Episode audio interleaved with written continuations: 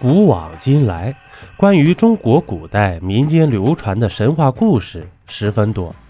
这其中我们听得最多的，无非就是神仙和鬼怪这两类了。不知道大家有没有听过“四小鬼”这种说法呢？四小鬼代表哪四种鬼怪呢？这四小鬼呀，在中国古代神话传说中，指的是魑魅魍魉这四种鬼怪。最早记载“魑魅魍魉”这个词语的文献是《左传》。关于四小鬼、魑魅魍魉的来历，有这样一个说法：李鸿章，一八二三年生，安徽合肥人，世人都称他为李中堂，也称他为李合肥。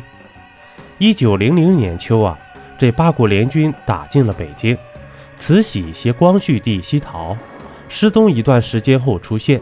命洋务大臣李鸿章与列强代表议和。这谈判结束后，双方共同举行记者会。忽然呢，这日本钦差大臣小村寿太郎使出了一个损招，用汉字来炫耀武力，意在羞辱清廷。这个钦差大臣得意洋洋地说：“日本一楹联大师早就出了上联，向公众呈征下联。”然而久久不得，今天只好求教于楹联发祥国的大师了。他随即对李鸿章说：“大人乃当今国学名士，肯判赐联。”之后呢，他亮出了一张白绢，上面用汉字写着：“张长公，琴瑟琵琶八大王，王王在上，单歌独战。”这是拆字联呢，意思为。日本驾神马张满弓，琴棋书画无所不通啊！光大王就有八个，且个个举世无双，单枪匹马就能踏平中国。这李鸿章用余光瞥了一眼这二十一个字，怒不可遏。他强压怒火，思忖片刻，就令人端出笔墨，又命这个日本钦差大臣研墨铺绢，随即带着一副鄙夷的神态。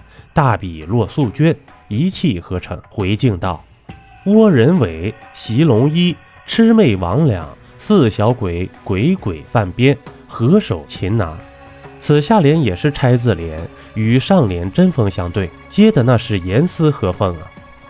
日本萎靡不振，却欲抢我大清龙衣，其实不过是魑魅魍魉四种小鬼。这些东洋鬼子屡屡犯边，如斗胆进犯我中原，即合手将其擒拿。李鸿章的文采及其爱国情怀跃然君上，在场的中国人见此奇联，无不拍手称绝，深感中堂大人为他们出了一口恶气。这日本的钦差大臣呐，偷鸡不成蚀把米，只好悻悻走开了。魑魅魍魉中的魑啊。传说中指山林里能害人的怪物，这个魅呀是指外貌讨人喜欢的鬼，一般是说老树或者藤草成精幻化的女子。魍魉呢，指的是水怪或者山林木石之怪。这里有一个关于魑魅魍魉的传说故事，在大约四千多年以前，炎黄二帝争天下，这炎黄之子蚩尤被俘后。做了皇帝的一名随从，后来呢，找机会逃了出来，回到炎帝的身边去了，力劝炎帝重启战事，血洗版权之耻。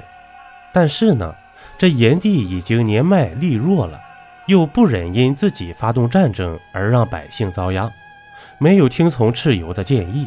这蚩尤只好去发动他的兄弟们，又召集了南方的苗民。以及山林水泽间的魑魅魍魉鬼怪，率领大军打着炎帝的旗号，向皇帝发起了挑战。这皇帝听到蚩尤发动大军，也不禁大吃一惊啊！他想施以仁义感化蚩尤，但蚩尤并未被感化。双方在逐鹿展开了大战。蚩尤使用魔法，摆出了毒雾阵，把皇帝的军队呢围困起来。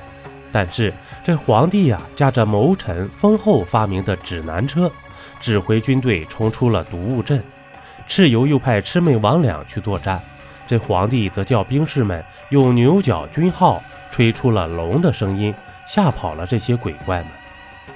魑魅魍魉不管在古时还是现在，都是指一些杂牌小妖，但传到日本反而变得有名了。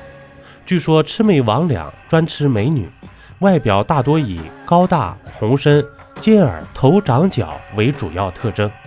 日本民间传说，在荒野无人的深山，山下田野又多古老的森林，走长途的人呢，尤其是走夜路的，常常遇上山魈鬼怪、魑魅魍魉，都是木石禽兽变的。